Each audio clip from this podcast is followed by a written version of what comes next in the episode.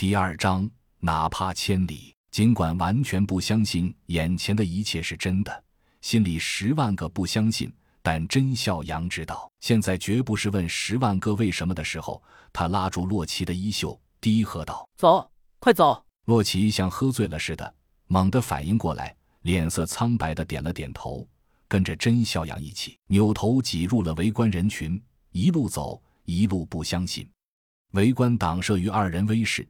散开一个小口子，尽显人间百态，但唯一改变不了的是疑似丧尸嗜血吊带妹的前进步伐。二人刚挤出人潮，就听身后爆发出一阵更尖锐的厉叫，又有人被咬了，快走！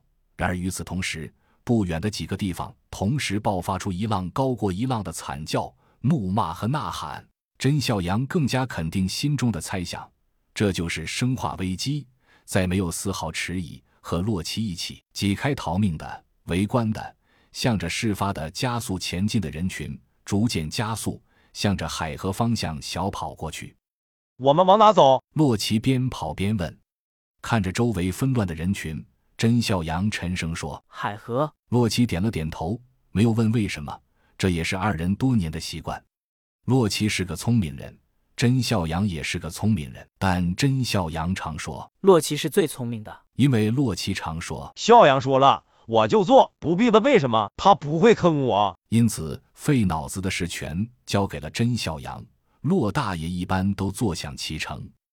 人群密度随着逐步走出金街、毗邻海河而变得稀薄起来。二人长长出了口气，来回观察着周围纷乱嘈杂的熙熙攘攘。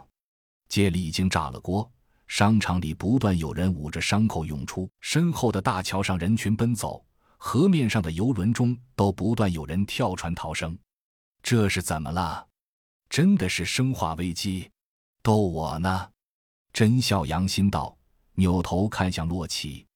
洛奇刚要开口，就听不远处“通通通”几声巨响，二人猛地扭头，四五辆车连续追尾了。离二人最近的车是位于车祸最后的奇瑞，司机一脸懵逼地看着被自己撞烂车尾的兰博基尼。